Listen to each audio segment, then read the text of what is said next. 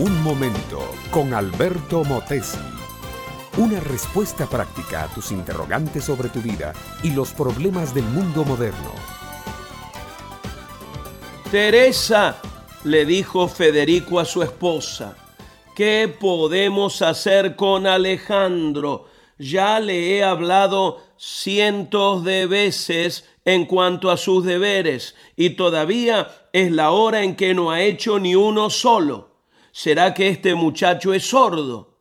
No sé, dijo Teresa, pero cuando tú no estás, yo hablo con él, le explico el porqué de hacer bien y a tiempo sus deberes, pero tampoco me oye.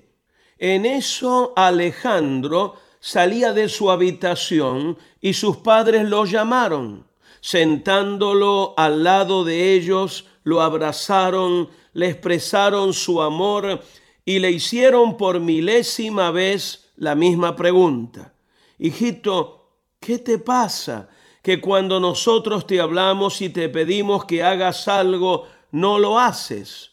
Entonces, tomando aplomo y valentía, el muchacho de apenas trece años dijo a sus padres, lo que ocurre es que ustedes hablan mucho, pero no se han fijado que tampoco ustedes hacen sus deberes. Papá, tú vives protestando de tu trabajo, no te gusta lo que haces, lo haces de mala gana. Mamá, tú tienes la casa desordenada. Cuando quieres, haces de comer y cuando quieres, no lo haces. Yo sencillamente vivo como ustedes viven. ¿Sabes, mi amiga, mi amigo? Un 90% de lo que la gente aprende es por lo que ve, entre tanto que solo un 9% se aprende por lo que le dicen. El 1% restante se debe a los demás sentidos. Esto nos enseña que el verdadero liderato, ya sea de los padres hacia los hijos, del maestro hacia los alumnos, del jefe a los empleados o del gerente a sus directores, se sigue más por el ejemplo. Para que una enseñanza sea abrazada y recibida, la gente tiene que verla en acción. Por eso se dice que un ejemplo vale más que mil palabras.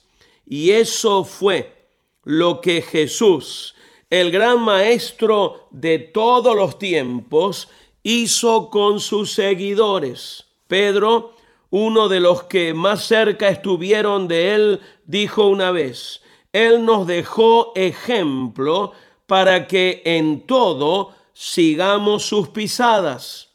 Algunas personas creen que se hacen cristianas porque cumplen con cierto rito religioso. No, el cristianismo real y básico es el que enseña la Biblia y la Biblia apunta a la vida y obra de Cristo. Cristianismo es Cristo. Cristo vino para darnos vida y vida en abundancia. Él nos mandó que hiciéramos todo lo que Él nos ha mandado, pero todo eso Él también lo hizo. Solamente que para hacer lo que Jesús hizo hay que cambiar de naturaleza, hay que convertirse en un hijo de Dios. Y esto se realiza reconociendo a Cristo como el Señor de nuestra vida esto te dará una vida nueva y te dará la autoridad para pedir a otros que hagan también lo que tú haces. Este fue Un Momento con Alberto Motesi. Escúchanos nuevamente por esta misma emisora. Educación que transforma. ¿Te quieres preparar mejor? Visita albertomotesiuniversity.com y pulsa el botón de la escuela virtual.